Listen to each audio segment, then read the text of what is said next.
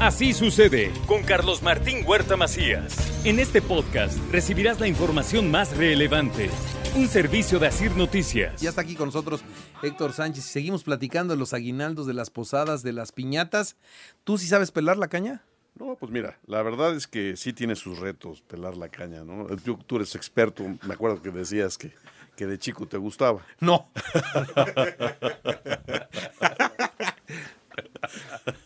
No, no, no, no, no. No me gustaba. Pero, pero, pero sí lo podíamos hacer. Sí lo podíamos hacer. Yo me Y hoy los niños de hoy estoy seguro que ningún chamaco del presente puede, puede, puede comerse una caña. Yo creo que no. Yo creo que no. Eh, la, la verdad es que sí, me hiciste recordar así todo el, te- el tema de la, de la posada.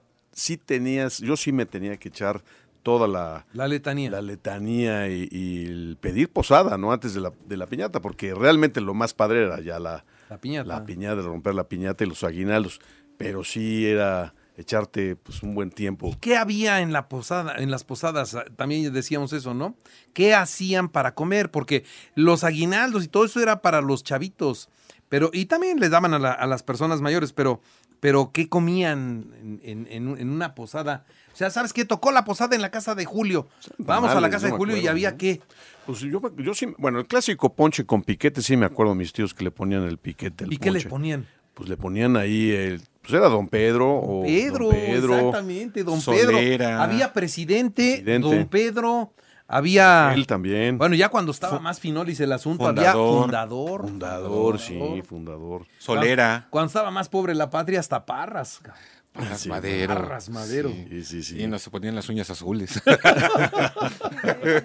sí, sí, sí. Era No, para pero limpiar, sí, con eso le era para ponían limpiar piquete. bujías eso. Este, a Julio le gustaba sin ponche, nomás el Y para llevar. el puro piquete. El puro piquete. El puro piquete, el puro piquete.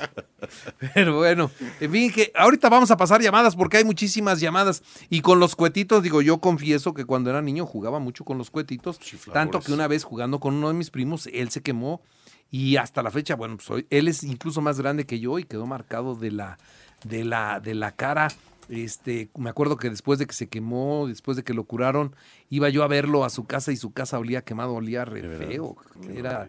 Era horrible. y Sí, se- son peligrosos. sí, la sí, verdad, sí, son- son peligrosos. son, son peligrosos. Este, Yo sí me acuerdo cuando los íbamos a comprar, los comprábamos por paquetes. y Rollos, Por en rollos, de 10 o... o- en, en rollos había de rollos. Y luego había de los cuetitos rojos, que de esos se cebaban muchos. cebaban y los todos. blancos, y los blancos eran más, más Bueno, efectivos. la bronca era eso, porque tú querías aprovechar la pólvora, entonces abrías la, el Todos los que se cebaban, los abrías y ibas juntando la polvorita.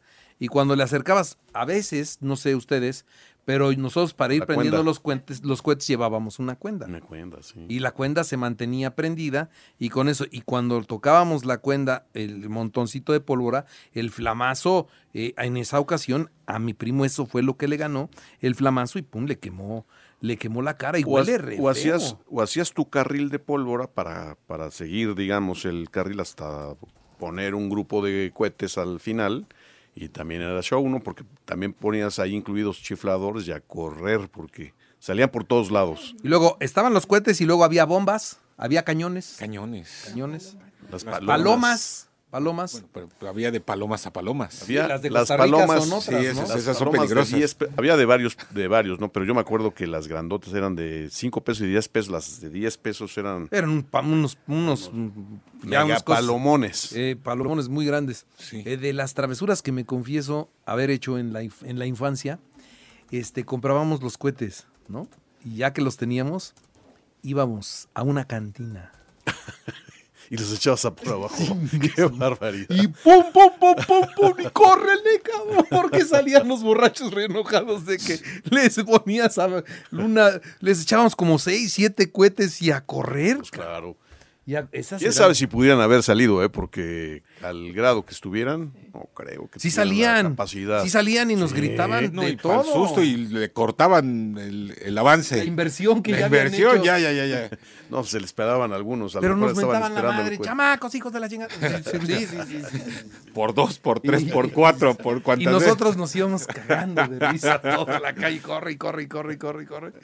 Y digo, y más que salían a mentarnos la madre, pues más nos, nos divertía que, que se había, que habíamos hecho la maldad, ¿no? Sí, claro, Los tirábamos en el piso, o sea, no quemábamos a nadie, pero pues hacíamos esa maldad. divertido, era divertido. Maldad Ahora- con inocencia. ¿Eh? Era maldad con inocencia. Sí. Bueno, sí. pues en fin. Bueno, ¿qué traes hoy, Héctor? Pues mira, pues vamos a hablar eh, en el tema empresarial de los retos que vienen hacia el 2024. Ay, ya, nanita. ya andamos. ¿Cómo aquí. pinta? Pues mira, pinta bien de alguna forma, pero sí hay que estar atentos y cuidadosos, no, no estar perdiendo la brújula, porque si no, si no tenemos claridad en lo que viene y andamos un poco eh, distraídos, pudiéramos estar en, hacia el cierre del 2024, pues complicadones. Pero en el escenario económico global, pues la, la entrada eh, de nuevos competidores. Eh, este famoso nearshoring también, desde, desde luego, trae muchas ventajas hacia, hacia México, pero también trae nuevos competidores, trae eh, la visión de, de todas las empresas a nivel global y eso también trae eh, nuevos negocios. Entonces, los, los competidores diferentes a lo que lo, al mercado, al sector en el que estamos, pues es- hay que estar definitivamente muy, muy alerta.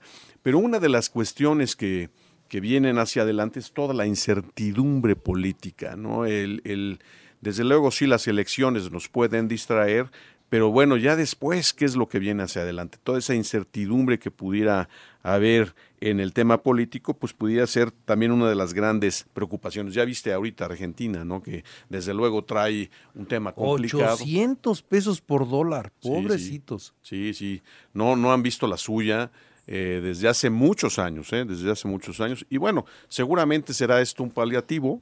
Paliativo. Este, yo creo que no han visto todavía el fondo de la, de la olla. De la los- crisis. Sí, de la crisis. Ahorita ir a Argentina es re barato. Sí, man. sí, yo creo que sí. Sin embargo, bueno, eh, el, el tema aquí en México, la incertidumbre política, pues es, es uno de los temas que pudiera estar frenando algo de la inversión hacia adelante, eh, hacia, el, hacia el segundo semestre del 2024. Estarán deteniéndose algunas inversiones internacionales. Pero bueno, eh, uno de los grandes retos que tienen los empresarios son todos estos cambios en la demanda y el patrón de compra del consumidor, Carlos. Eh, todo todos los consumidores ahorita están cambiando sus patrones de cómo compran, dónde compran, desde luego las redes sociales, toda la parte del, eh, del mercado en digital y del mercado en línea se ha convertido, y lo hemos ido platicando a lo largo de los últimos meses, pero ya es, es, es algo que se viene modificando, los, los influencers también están... eh, poniendo Jugando, ¿no? Jugando, un ¿no? papel importante. Eh, Y, y bueno, lo, lo vemos también en la política, ¿no? La, la- la parte de los, influer- los influencers también están cambiando tendencias muy, de manera muy, muy importante. Y bueno, eso a las empresas, a final de cuentas, también tienen que estar muy atentos porque son eh, una forma de poder estar también eh, de, de, pues desplazando sus productos, pero no nomás eso, puedes tú estar cambiando un patrón de compra por completo, una tendencia del consumidor. Y bueno, desde luego todas estas tecnologías disruptivas que están en un constante cambio eh, hacia adelante, eso pues sin duda toda la parte del metaverso que en alguna ocasión lo, lo comentamos, toda la parte digital seguirá siendo un tema eh, de qué hablar hacia adelante. Pero bueno, las empresas también aquí en, eh, en- la parte en México y, de manera muy significativa, pues todas las mejoras eh, operacionales, la productividad, el tema de costos, toda, ahorita toda la parte de que nos pegó en el 2023 al inicio, que ahorita nos hemos acostumbrado un poco, el otro día hablabas de la inflación, de cómo le había pegado a la, al- a la vitamina T, ¿no? Tortas, tacos y, y tostadas y todo demás.